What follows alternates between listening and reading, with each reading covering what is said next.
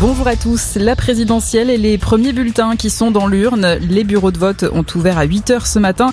Premier tour donc de la présidentielle. 49 millions d'électeurs doivent choisir parmi les 12 candidats.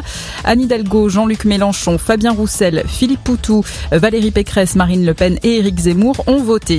Dans certains territoires d'outre-mer, le scrutin s'est achevé hier soir ou tôt ce matin. Participation en baisse à 17h heure locale en Polynésie, en Nouvelle-Calédonie et en Guyane. En revanche, le taux de participation est en hausse en Martinique à 17h, mais aussi à La Réunion à midi, heure locale.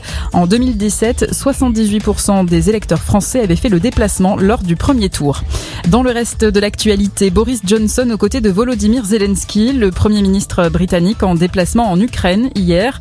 Il s'est engagé à fournir au pays des véhicules blindés et des missiles anti-navires. Et les combats se poursuivent notamment dans le Donbass, région clé de l'Ukraine pour Moscou. Hier, cinq personnes ont été tuées dans des bombardements. Autre point stratégique stratégique pour la Russie, Odessa, le plus grand port du pays situé à l'ouest de l'Ukraine sur la mer Noire.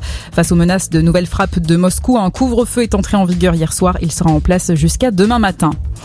Plusieurs milliers de personnes mobilisées à travers toute la France hier pour défendre l'écologie, la lutte contre les inégalités, contre le racisme ou encore pour la paix, des marches pour le futur, donc à Strasbourg, à Lyon ou encore à Toulouse, appelées par des centaines d'associations. À Paris, ils étaient 5600 selon la police, 35 000 selon les organisateurs. L'homme soupçonné d'avoir laissé un engin explosif dans la cathédrale Saint-Étienne à Toulouse, mis en examen.